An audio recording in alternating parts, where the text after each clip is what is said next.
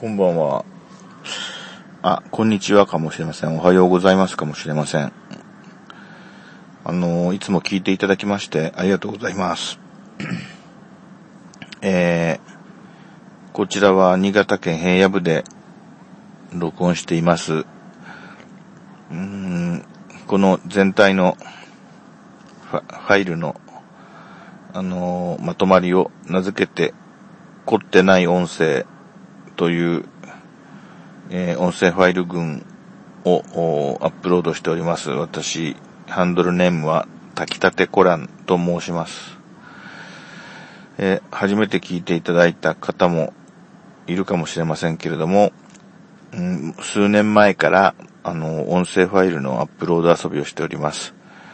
よろしくお願いいたします。えー、どなたかに聞いてもらえれば嬉しいなと思いつつ、音声をインターネット上に公開しております。さて、あのー、今回は、これもいつも話す内容としてはあまり、うーん、客観的に見て重要ではないことが多いですが、今回の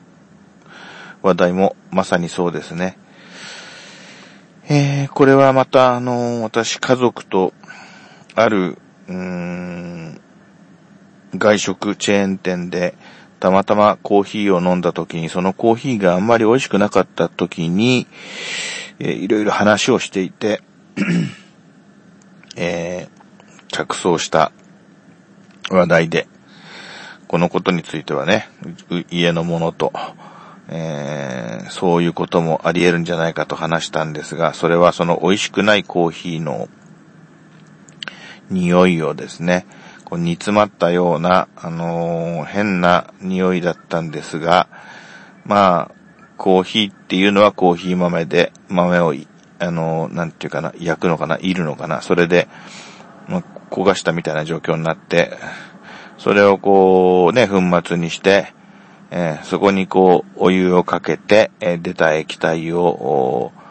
ろ過して飲むみたいな、そういう飲み物なわけなので、当然と言えば当然ですけど、まあ、豆っぽい匂いとか味が、あの、あるわけです。で、えー、まあ、それが非常に、あの、いい香りの香ばしい場合と、あの、いろいろね、えー、もう煮詰まったような、こう、吸えたような変な匂いの場合と、いろいろあるわけですが、その時飲んだコーヒーは、その、美味しくないコーヒーで、なおかつ匂いもあんまり良くない方の状態で、で、なんか変な豆っぽい匂いだねっていう話から始まりまして、まあ豆だしさ、そうだよねっていう話をしてて、で、あの、豆の匂いで僕は、その、空豆の匂いがあんまり好きじゃないんですね。まあ豆類あんまり食べないっていうか好きじゃないんですけど、あの空豆の匂いもあんまり好きじゃないと。で、なんでかっていうと、まあそれも、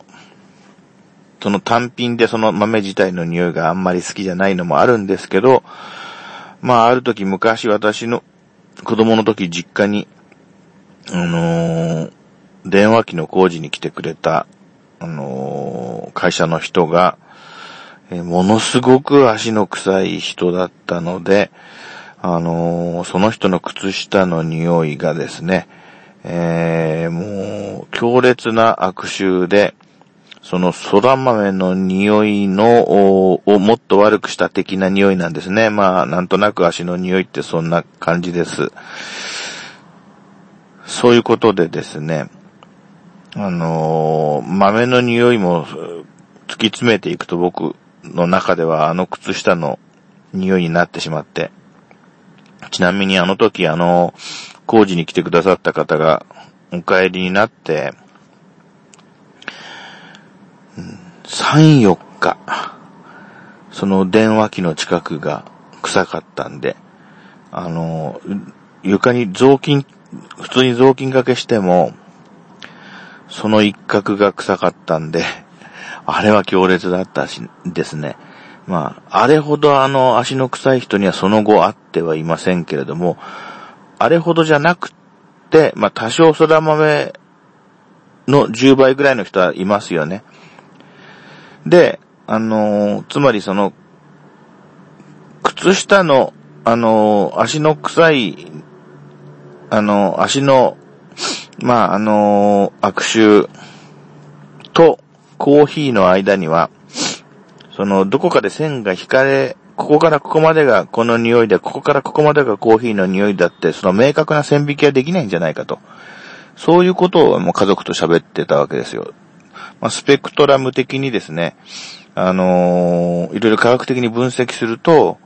コーヒーの、匂いと、あの、臭い足の匂い、あの靴下の匂いは、こう、いろんなことでなんとか、かんとか、スペクトラムなんとかかんとか分析機にかけると、まあ共通のピークがいくつかあって、あの、ただコーヒーの場合にはこっちのピークの背の方が高い。ね。で、臭い足の方は同じピークが共通してるんだけど、こっちのピークの方が高いみたいな。そんなこうグラフに示せばそうなってますなんていう学会発表とかできそうな状況なんじゃないかななんてね。あのー、しかし、それぞれ、あの、こことこことこことこことここに類似のピークが、あの、共通のピークがございましてとか、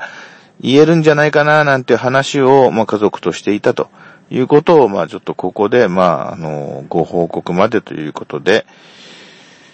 えー、そんなわけで、あの、コーヒーと足の匂いというお話でございました。あの、今回もまとまりませんでしたね。それでは失礼します。